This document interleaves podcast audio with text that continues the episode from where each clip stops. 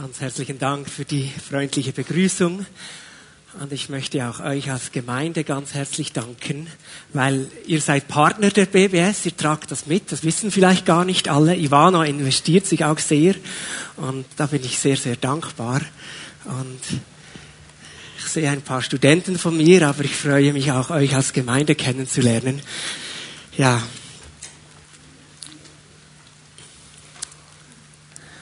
ein Anliegen, das mein Leben prägt und ich hoffe auch dein Leben, ist Sehnsucht nach Erneuerung. Wir brauchen das immer wieder. Erneuerung von dem, was Gott in unserem Leben tun will. Das ist auch für eine Teilnahme an der BBS die nötige Voraussetzung. Nicht einfach, ich will mehr wissen, ich will einen großen Kopf, sondern ich sehne mich nach danach, dass Gott mich immer wieder neu erneuert. Und das ist ein gutes Anliegen, weil es ist das Anliegen Gottes. Es geht wie ein roter Faden durch die ganze Bibel, dass Gott immer wieder dran ist, diese Sehnsucht zu wecken. Ja, es ist leider so. Es ist ein beständiger Kampf, dass Gott im Mittelpunkt unseres Lebens bleibt. Das ist das Thema der heutigen Predigt. Das heißt Jesus First. Ich habe sonst nicht so mit englischen Titeln. Bei uns in Frutigen darf man das gar nicht. Aber hier ist eine internationale Gemeinde und Jesus First, das würde gerade noch knapp gehen. Also Jesus an erster Stelle. Und wir gehen miteinander ins Buch Haggai einer der kleinen Propheten. Ich habe gedacht, wenn ich schon da bin und die BBS vertreten soll, dann wähle ich auch ein Buch, das nicht ganz so üblich ist. Und auch diese kleinen Propheten. Ich weiß nicht, wann du die letztes Mal durchgelesen hast, ist gar nicht so einfach. Und ich hoffe, dass es heute Morgen gelingt, diesen, ja, das, was Gott damals in ihrer Situation sagte, zu übertragen auf unser Leben. Gott braucht diesen Propheten, um eine Vision zu erneuern. Ich werde uns gleich so den Kontext ein bisschen erzählen. Dieses Volk hatte den Auftrag, den Tempel neu zu bauen und hat die Vision verloren. Und Gott erneuert die Vision. Es ist so eindrücklich zu sehen, wie Gott die verschobenen Prioritäten zurechtrücken kann. Und es ist ein gewaltiger Segen, der damit ausgelöst wird. Und mir macht das Mut für mein persönliches Leben. Zu wissen, da ist Gott immer wieder dran. Er rückt immer wieder die Prioritäten zurecht. Wir haben wirklich einen genialer Gott, der es so gut mit uns meint. Und wir wollen unsere Herzen weit geöffnet haben. Und wollen jetzt diesen, dieses Buch Haggai aufschlagen miteinander. Und ich habe schon im ersten Gottesdienst ein bisschen geholfen, weil es sind nur zwei Seiten. Und wenn ich da warte, bis es alle gefunden haben, ist der Gottesdienst vorbei. Also, vom Neuen Testament rückwärts kommt Malachi, ganz kurz, Zacharia ein bisschen länger und dann die zwei Seiten von Haggai. Und Nikola wird uns die Verse lesen des heutigen Predigtext Haggai 1, Verse 1 bis 15. Am ersten Tag des sechsten Monats des zweiten Jahres der Herrschaft von König Darius schickte der Herr Zerubabel, dem Sohn Shealtiels und Statthalter von Juda, und Jeschua, dem Sohn Josadaks, dem hohen Priester, durch den Propheten Haggai eine Botschaft. So spricht der Herr, der Allmächtige. Im Volk heißt es, die Zeit, das Haus des Herrn aufzubauen, ist noch nicht gekommen. Deshalb sandte der Herr durch den Propheten Haggai folgende Botschaft. Ist jetzt etwa die Zeit für euch, in euren holzvertäfelten Häusern zu wohnen, während dieses Haus in Trümmern liegt? So spricht der Herr, der Allmächtige. Seht doch, wie es euch geht. Ihr habt viel ausgesät, aber wenig geerntet. Ihr habt zwar zu essen, aber ihr werdet nicht satt. Ihr habt zu trinken, doch euer Durst bleibt ungestillt. Ihr habt Kleidung, doch sie hält euch nicht warm und die Lohnarbeiter müssen ihr Geld in löchrige Beutel stecken. So spricht der Herr, der Allmächtige. Seht doch mit dem Herzen auf euren Weg. Steigt auf den Berg, holt Holz und baut das Haus auf. So werde ich geehrt und ihr macht mir Freude damit. Ihr habt auf vieles gehofft, doch bekamt ihr nur wenig. Und als ihr das wenige ins Haus brachtet, blieb ich, blies ich es fort. Warum ich das tat? Weil mein Haus in Trümmern liegt, während ihr euch eifrig Häuser baut, spricht der Herr, der Allmächtige. Deshalb hat der Himmel den Tau zurückgehalten und die Erde ihre Ernte. Ihr, ich habe über die Äcker und Hügel eine Dürre geschickt, über das Korn, die Trauben und Oliven und über alles andere, was der Acker hervorbringt, sowie über die Menschen und das Vieh und über alles, wofür ihr so hart gearbeitet habt. Da gehorchten Zerubabel, der Sohn Shealtiels, Jeschua, der Sohn Josadaks, der hohe Priester, und der ganze Rest des Volkes der Stimme des Herrn, ihres Gottes, und den Worten des Propheten Haggai, wie der Herr, ihr Gott, ihn geschickt hatte. Nun hatte das Volk Ehrfurcht vor dem Herrn. Haggai, der Bote des Herrn, verkündigte dem Volk folgende Botschaft des Herrn. Ich bin mit euch, spricht der Herr. Und der Herr weckte den Geist Zerubabels, des Sohnes Shealtiels, des Statthalters von Juda, den Geist Jeschuas, des Sohnes Josadaks, des hohen Priesters und den Geist des ganzen übrigen Volkes. Sie kamen und fingen mit der Arbeit am Haus des Herrn, des Allmächtigen, ihres Gottes an. Das war am 24. Tag des sechsten Monats im zweiten Regierungsjahr von König Darius. Ganz herzlichen Dank. Wir haben schon ein bisschen gespürt, worum es geht. Um verschobene Prioritäten. Ja, wenn wir in diese Prophetenbücher hineingehen, kommen wir nicht darum herum, uns ein bisschen hineinzudenken. Was war das für eine Zeit? Was waren denn die Herausforderungen? Warum spricht Gott so in diese Situation hinein? Es war ja so, dass der Stamm Juda, der einzige, der von Israel überhaupt noch übrig geblieben war, Gott anhaltend, anhaltend ungehorsam war. Und Gott hat die früheren Propheten gebraucht, um zu warnen, um darauf hinzuweisen, ich bin ein heiliger Gott. Weg mit den Götzen, weg mit der Sünde, sonst kommt ein großes Gericht. Und ja, die Geschichte war so, dass das Volk nicht hören wollte. Und schließlich kam dieser Tag des Gerichts, dass die Armee von König Nebukadnezar vor den Stadtmauern Jerusalems stand und die Stadt belagerte. Und dann schließlich die Stadt fiel und die ganze Bevölkerung wurde als Gefangene weggeführt in ein fremdes Land nach Babylon, in die Gefangenschaft, ins Exil. Da blieben sie 50 Jahre lang, bis im Jahr 538, genauso wie Gott geredet hatte. Gott hatte gesagt, durch frühere Propheten, 70 Jahre wird diese Herrschaft von Babylon sein. Nach dieser Zeit der Gefangenschaft schenkt Gott einen Neuanfang. Kommt wieder zum Krieg. Der Perserkönig Kyros erobert Babylon. Und es geschieht eigentlich ein Wunder, dass dieser neue König diesem Volk der Juden erlaubt, zurückzugehen in ihr Land.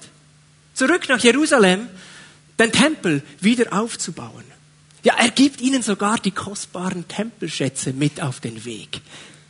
Sie sollen zurückgehen, Tempel aufbauen und wieder Gottesdienste feiern.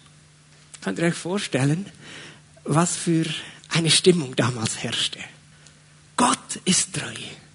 Gott hat geredet. Gott hält sein Wort. Wir dürfen zurück. Was für eine Freude. Ja, 200 Jahre vorher hat Jesaja bereits diesen Namen König Kyros genannt, der dann das Volk zurückkehren ließ. Es war aber so. Obwohl Gott die ganze Zeit diese Gefangenschaft davon geredet hat, also durch seine Propheten, macht euch nicht sesshaft. Ihr seid nur vorübergehend hier. Es kommt der Tag, wo ihr zurückkehren dürft. Als sie dann zurückkehren durften, waren es nur 42.000, die bereit waren, sich aufzumachen, noch einmal alles zurückzulassen und zurück in ein zerstörtes Land und nochmals von vorne zu beginnen. Eigentlich erschreckend wenig. Und ich stelle mir das so vor, wenn so eine Möglichkeit ist und nur wenige ergreifen sie, dann sind die, die gingen, das war so richtig eine motivierte Truppe.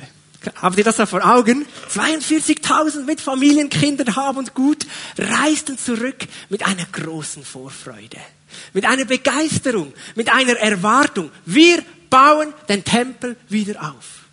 Wir wollen Gott wieder Opfer bringen. Wir wollen wieder diesen Tempel haben, der Ort, wo wir Gott begegnen können. Und das war sicher eine beschwerliche Reise, aber kaum waren sie zurück, wurde mit der Arbeit begonnen. Bald konnte der Brandopferaltar eingeweiht werden. Arbeiter wurden angeheuert, Baumaterial bestellt, ist alles beschrieben im Wort Gottes. Das Fundament gelegt und es gab ein großes Einweihungsfest. Was für eine Freude. Fokussiert auf das Anliegen Gottes.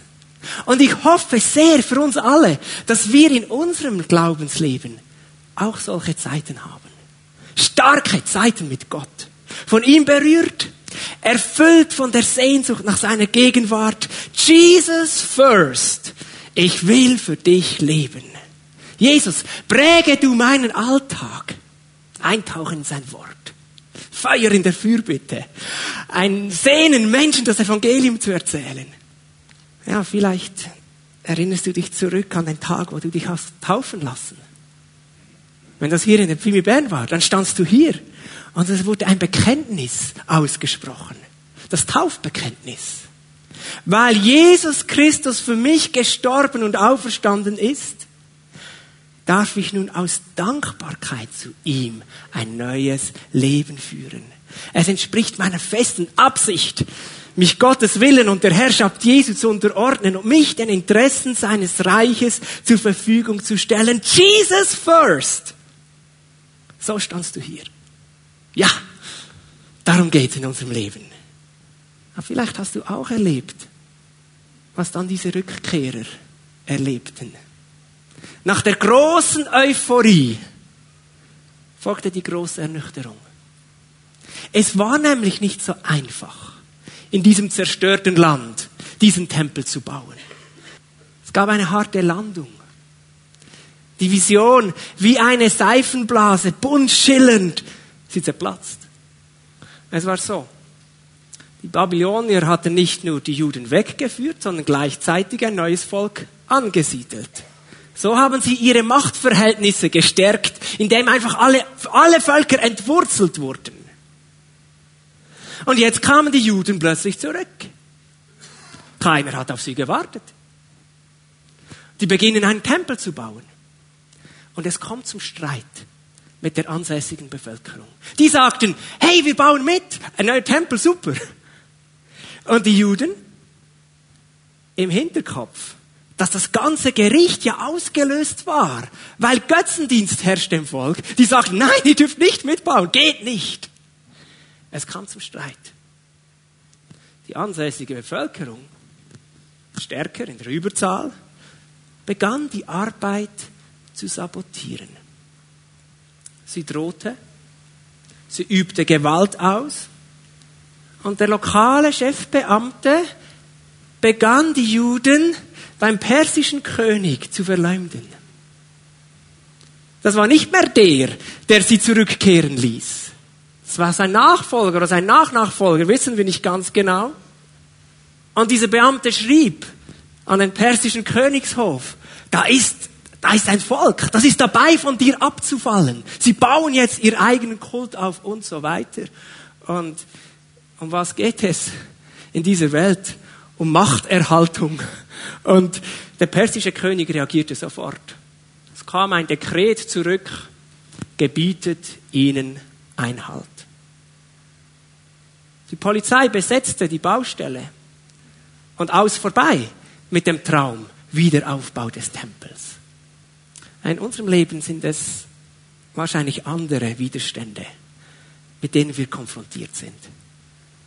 Vielleicht schon nur die vielen Ansprüche, die an uns gerichtet werden, im Alltag, Arbeitsplatz, in der Familie.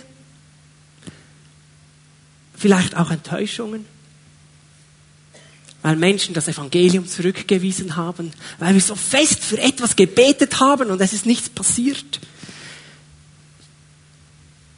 Enttäuschungen, weil Menschen uns ausgenützt haben. Vielleicht auch Enttäuschungen, weil du in der Gemeinde hier Mittag gearbeitet hast und irgendwie hat das im Arbeitsteam nicht so funktioniert. Jemand hat dich enttäuscht, dein Leiter. Vielleicht einfach müde geworden. Was auch immer. Aber dieses, dieser Vorsatz, Jesus first, ist irgendwie, irgendwie verblasst. Ist zwar noch da, aber nicht mehr so real. Ist zwar ein Motto fürs Leben, aber ohne große Auswirkungen. Kannst du dir vorstellen, was ich beschreibe? Die Vision kühlt ab und sobald sich das Anliegen für das Reich Gottes abkühlt, beginnen sich die Prioritäten zu verschieben. Das haben wir in diesem Text gehört. Statt am Tempel bauten sie an ihren eigenen Häusern. Prioritäten verschieben sich, wenn das Anliegen für das Reich Gottes abkühlt. Ich bin so dankbar hier zu sehen, dass sich Gott nicht, nicht einfach abwendet und sich würdigere sucht, sondern dass er sich aufmacht mit einer Botschaft. Er schickt seinen Diener mit einer Botschaft, um, um das Herz seines Volkes wieder zu gewinnen. Ist ja auch schon so cool geschrieben. Genau datiert. Sendet Gott seinen Propheten Haggai mit einer Botschaft. Das ist eigentlich eine Frage.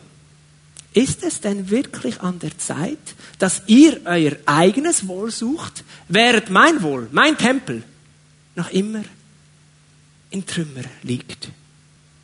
Und die Antwort ist ja klar, natürlich nicht, eigentlich. Aber wahrscheinlich mehr unbemerkt haben sich die Prioritäten komplett verschoben. Und jetzt sind sage und schreibe 16 Jahre vergangen, seit die ersten Opfer gefeiert wurden. Und das Haus Gottes, der Tempel, war immer noch genau gleich nicht gebaut. Sie, die doch alles aufgegeben hatten für ihre Vision, die bereit waren, noch einmal bei Null zu beginnen, die beschwerliche Reise und die Rückkehr ins Unbekannte, um den Tempel zu bauen. Sie mussten sich eingestehen, diese ganze Vision geplatzt. Wir haben es nicht verwirklicht. Wir haben geträumt, aber es blieb ein Traum. Und ich meine, das ist vorbildhaft, auch für unser Leben. Genauso kann es uns gehen. Wir müssten doch sagen, mit der Bekehrung haben wir unser altes Leben zurückgelassen. Wir sind aufgebrochen in ein neues Leben. Jesus first. Das Taufbekenntnis habe ich gelesen. Jesus, von jetzt an soll es in meinem Leben um dich gehen, damit du Ehre bekommst. Ja, und jetzt schauen wir heute Morgen in unser Leben hinein. Wie schnell geht es, dass auch bei mir auch bei uns allen, diese klare Vision irgendwie unklar wird, kahl abkühlt und sich Prioritäten verschieben und mehr, natürlich nicht bewusst, aber plötzlich merkt man das, ich habe begonnen, mich um mich selber zu drehen. Die Anliegen Gottes sind irgendwie, irgendwie immer weiter nach draußen. Und Neues hat diesen Platz im Mittelpunkt eingenommen. Wie heilsam ist diese Anfrage Gottes? Diese Frage hier durch den Propheten Haggai ist der Anfang einer Erneuerung. Und deshalb wollen auch wir uns diese Frage ganz gut stellen. Wir wollen hören auf die weitere Botschaft des Propheten. Ich lese Vers 5. Der Herr, der Allmächtige, spricht, seht doch, wie es euch geht. Ihr habt viel ausgesät, aber wenig geerntet. Ihr habt zwar zu essen, aber ihr werdet nicht satt. Ihr habt zu trinken, doch euer Durst bleibt ungestellt und, und, und. Die ganzen Anstrengungen eures Lebens laufen ins Leere. Vers 9 sagt, ihr habt auf so vieles gehofft. Doch bekommt, doch bekamt ihr nur wenig. Und als ihr das wenige noch ins Haus brachtet, blies ich es fort. Haggai fordert auf, schaut einmal in euer Leben. Schaut mal genau hin. Wie geht es euch eigentlich? Ihr investiert so viel.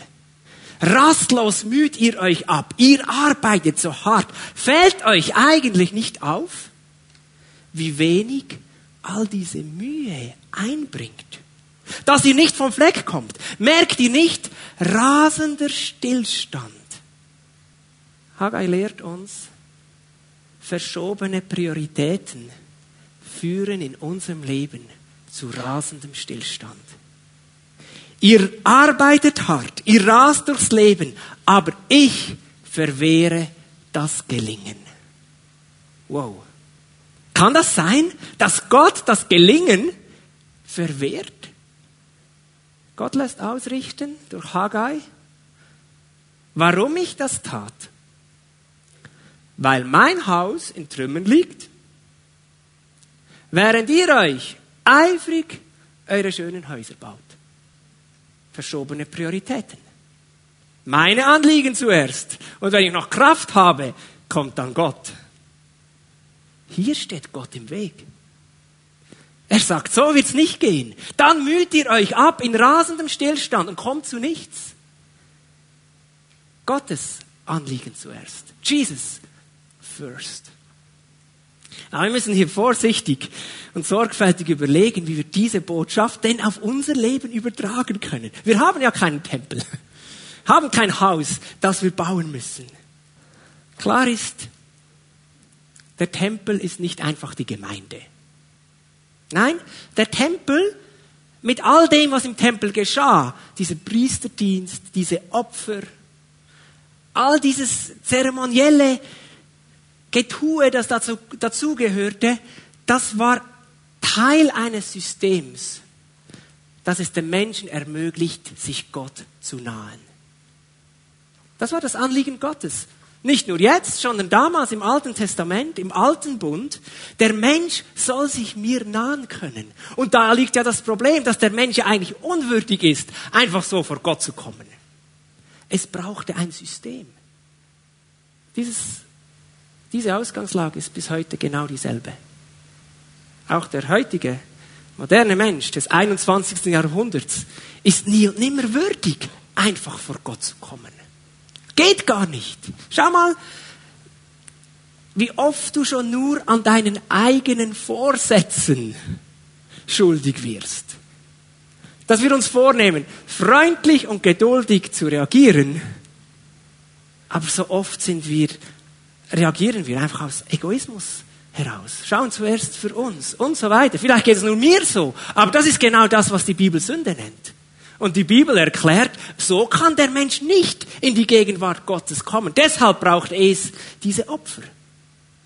Nun, wir wissen heute, das war ja nur ein provisorisches System. Es kam dann Jesus Christus. Und die Bibel sagt, er ist der wahre Priester. Und Jesus Christus starb am Kreuz. Die Bibel sagt, das war das wahre Opfer. Es ist eine neue Grundlage geschaffen, dass wir, obwohl wir unwürdig sind, vor Gott zu kommen, über das Kreuz, mit einem Schritt auf Jesus zu, mit der Bitte, Jesus, vergib mir meine Schuld, dass wir würdig gemacht werden, unserem Gott zu begegnen. Wunderbar. Ich möchte auch heute diese Einladung aussprechen. Wenn du spürst, ich bin gar nicht nahe bei Gott, da, da ist eine Trennung, mach einen Schritt auf Jesus zu. Nur da kann Vergebung geschehen, nur da kann diese Reinigung geschehen, die wir brauchen. Also, wir können sicher sagen, wenn hier der Prophet sagt, bringt Holz von den Bergen und baut, das ist kein Auftrag an uns. Gott braucht kein Holz für einen schöneren Raum hier. Aber mir gefällt er auch schon. Aber darum geht es gar nicht. Jesus sagt, mit unserem ganzen Leben sollen wir ehren. Das sind die Opfer, die ihm gefallen. Indem wir tun, was Gott ehrt, indem wir den Menschen so begegnen, wie Gott will, dass wir ihnen begegnen, barmherzig, gütig, großzügig und so weiter. Die Liebe Gottes in die Welt hineintragen. Das macht Gott Freude.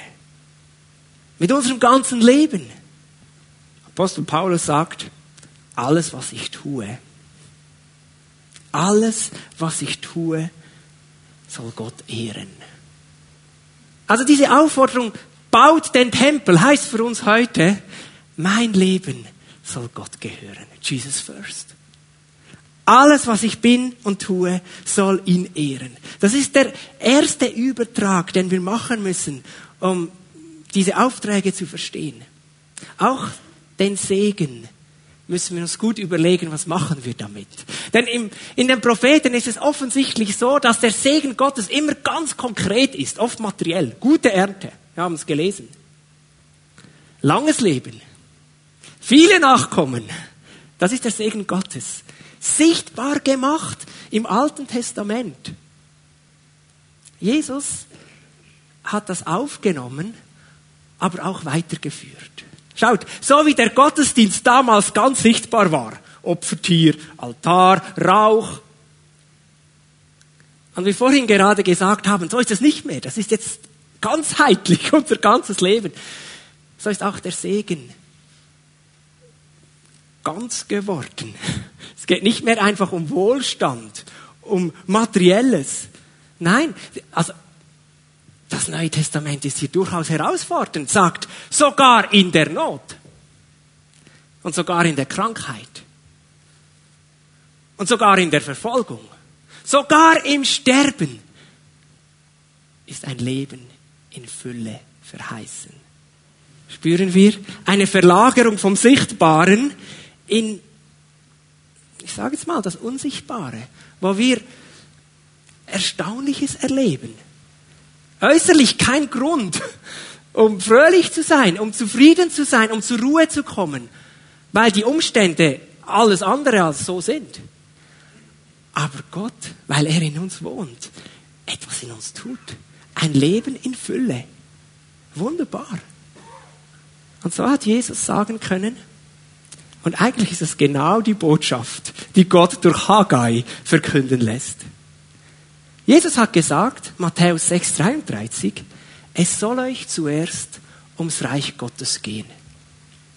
Dann wird euch alles dazugegeben, was ihr zum Leben braucht. Seht ihr die Parallelen zu Haggai? Was kümmert ihr euch um eure eigenen Häuser? Baut zuerst den Tempel.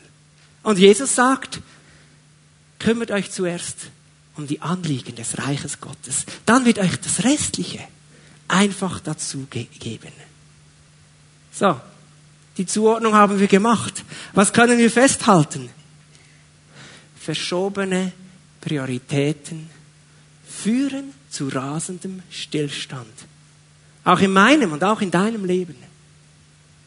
Nämlich so, dass wir unter Einsatz unserer ganzen Lebenskraft trotzdem nie zur Ruhe kommen.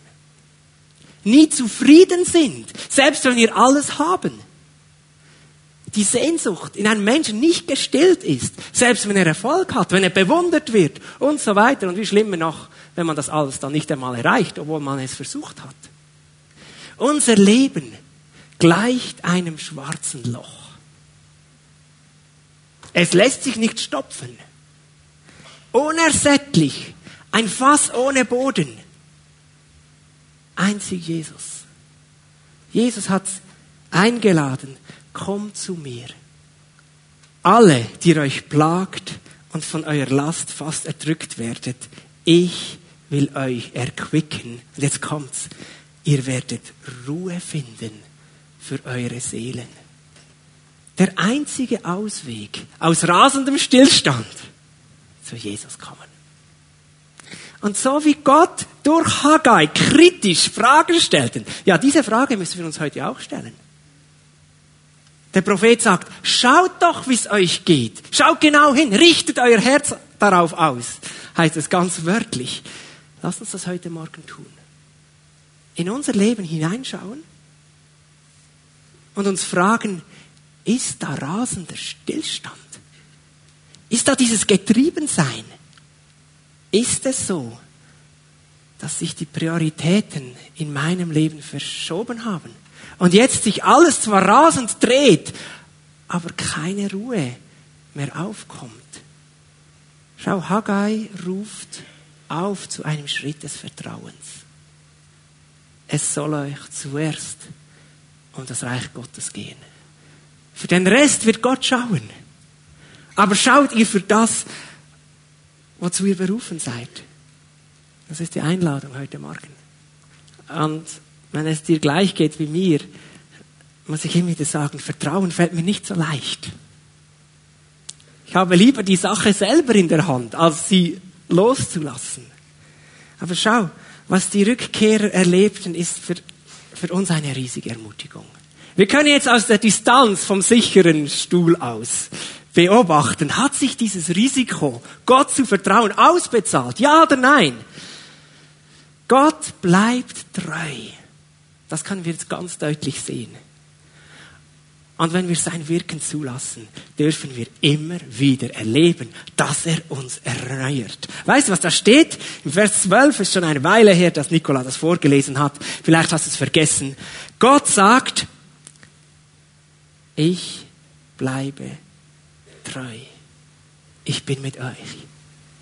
Die Reaktion des Volkes war, dass ihre Anführer, Zerubabel und Jeshua, erschraken. Sie reagierten mit heiligem Erschrecken. Sie gaben Gott recht. Stimmt, unsere Prioritäten haben sich verschoben. Seit 16 Jahren steht diese Baustelle still. Manche Bibelübersetzungen sagen sogar, sie fürchteten sich. Weißt du warum? Sie kamen zurück aus der Gefangenschaft. Dort haben sie sich aufgeregt, gehe ich davon aus, über ihre Vorfahren. Diese ganz, die, die dieses ganze Gericht über sie gebracht haben. Sie sind zurückgekehrt und haben sich gesagt, wir werden es besser machen. Und es ist jetzt ein Erschrecken zu merken, wir sind genau gleich. Deshalb bin ich überzeugt, das ist für mich immer wieder eine aktuelle Botschaft. Und für dich wahrscheinlich auch. Sie erschrecken aus tiefstem Herzen und geben Gott Recht. Das ist der Startpunkt, dass Gott erneuern kann. Ich gebe Gott Recht. Und sofort reagiert Gott. Ich, mir gefällt das. Hier steht im Vers 12, da gehorchten sie und im Vers 13, und Haggai, der Bote des Herrn, verkündet dem, Wort, dem Volk folgende Botschaft des Herrn. Ich bin mit euch. Ist das nicht wunderbar? Ich bin mit euch. Gott bleibt treu, auch wenn wir untreu sind. Und Gott tröstet nicht nur, er rüstet neu aus. Er setzt frei. Steht dann im nächsten Vers, und der Herr weckte den Geist Zerubabels und den Geist Jeschuas und den Geist des ganzen übrigen Volkes. Er erweckt ihren Geist, schenkt Glaube, schenkt Vertrauen, schenkt Kühnheit, schenkt Power. Und sie nehmen die Arbeit wieder auf. Sie kamen und fingen mit der Arbeit am Haus des Herrn an, ohne zu wissen, wie das jetzt weitergehen würde. Mit diesem Verbot zu bauen, unterschrieben vom mächtigsten Mann der Welt. Und das Esra-Buch hat als Zeugnis für uns genau festgehalten, was dann geschah. Sie beginnen zu bauen und sofort steht der Statthalter auf der Baustelle. Was macht ihr da? fragt er. Hört wie ein erweckter Geist antwortet. Es gefällt mir noch immer, obwohl ich schon um 9 Uhr das gelesen habe. Bin auch immer beeindruckt über diese Antwort. Wie antworten Sie diesem Vertreter des mächtigsten Menschen auf der Welt? Sie sagen, ja, wir sind Knechte des Gottes der Himmel und der Erde. Steht hier nicht wörtlich, aber zwischen den Zeilen. Und wer bist du? Wir sind Knechte des Gottes, des Himmels und der Erde und wir bauen das Haus wieder auf, das früher viele Jahre als Gebäude bestanden hat. Der Statthalter rapportiert seinem König und er lässt in seinen Archiven nachschauen. Und das ist so cool. Die finden eine Steintafel, wo das alles eingekritzt ist. Und er merkt, die haben recht. Mein Großvater, glaube ich, war das, hat ihnen die Erlaubnis gegeben, zurückzukehren und den Tempel zu bauen. Und die Antwort kommt. Ich verfüge, lass sie bauen. Und nicht nur das. Steht, hinter sie ja nicht. Und dann steht, und die Kosten trage ich. Und was sie an Opfertieren brauchen, stell du es ihnen zur Verfügung. Ist so cool. Ist das nicht gewaltig? Das macht Mut. Auslöser ist diese Entscheidung, Gott Recht zu geben. Ein Schritt des Vertrauens zu machen. Und dann erweckt Gott ihren Geist. Ich möchte einen erweckten Geist und solche Stories erleben. Und ganz sicher nicht rasender Stillstand. Und das ist die Einladung heute Morgen. Ausbruch aus rasendem Stillstand. Gott Recht geben. Sagen, Gott, es tut mir leid. Die Anliegen für deine Sache ist nicht mehr im Zentrum. Ich will es wieder zurückrücken. Ein Schritt des Vertrauens, dass Gott dann alles gibt, was ich brauche. Jesus first. Und wer das tut, der darf voller Kühnheit, und das machen wir heute Morgen, darf voller Kühnheit beten. Gott, erneuere auch meinen Geist. Wollen wir das tun? Lass uns aufstehen miteinander und beten. Und lass uns jetzt zuerst einen Moment ganz ruhig sein. Denn Gott hat Haggai losgeschickt mit einer konkreten Botschaft, hat gesagt, hier habt ihr meine Anliegen auf die Seite geschoben. Und ich rechne damit, dass der Heilige Geist jetzt zu uns reden kann und uns solche Bereiche in unserem Leben zeigen will. Sind wir einen Moment ruhig im Gebet ausgerichtet auf Jesus und hören wir hin, ob der Heilige Geist uns solche Bereiche zeigen will. Und wenn er das tut, gib ihm Recht. Gib ihm Recht und sage, es tut mir leid. Ich will, ich will dich, Jesus, zurück ins Zentrum richten, rücken. In meinem Leben soll es um dich allein gehen. Es ist einen Moment einfach hier im Gebet. Halleluja, Jesus. Halleluja. Jesus, danke, dass du auch uns zurufst. Ich bleibe treu. Wunderbar. Und Jesus, ich glaube, du willst auch in unserem Leben immer wieder diesen Prozess der Erneuerung anstoßen. Danke für dein Reden jetzt. Jesus, wir geben dir recht. Wir wollen diesen Platz freiräumen in unserem Leben und sagen, Jesus, er ist für dich reserviert. Jesus first. Mein Leben, meine Lebenskraft will ich dafür einsetzen, um dir Ehre zu machen. Egal, was ich gerade tue. Im Haushalt, auf der Arbeit, mit den Kindern. Immer mit dieser Ausrichtung, dich zu ehren. Und wenn du das von ganzem Herzen sagen kannst, dann darfst du jetzt um einen erneuerten Geist bitten. Ich möchte die Pfimi at Home Leiter nach vorne bitten. Manchmal ist es gut, mit jemandem zusammen zu beten. Und wenn du spürst, ah, ich, hätte, ich brauche jemanden, der für mich betet, mit mir betet, dann zögere nicht, komme nach vorne und lass mit dir beten. Jesus, wir bitten dich um einen erneuerten Geist. Diese Kühnheit, dieses Vertrauen, dieser Glaube, der da zum Ausdruck kommt. Und sie kamen und sie bauten. So genial. Und Jesus, diese Berührung brauchen auch wir. Wir brauchen einen, einen erneuerten Geist. Erneuere du jetzt, Jesus. Erneuere du jetzt. Überall, wo das Herz offen ist, wo die Sehnsucht, wo du die Sehnsucht wahrnimmst, schenk einen erneuerten Geist. Setze frei. Halleluja, Jesus. Halleluja, Jesus. Wir bleiben im Gebet, wir wollen ein Lied einstimmen Und du bist herzlich eingeladen, nach vorne zu kommen und Gebet zu empfangen.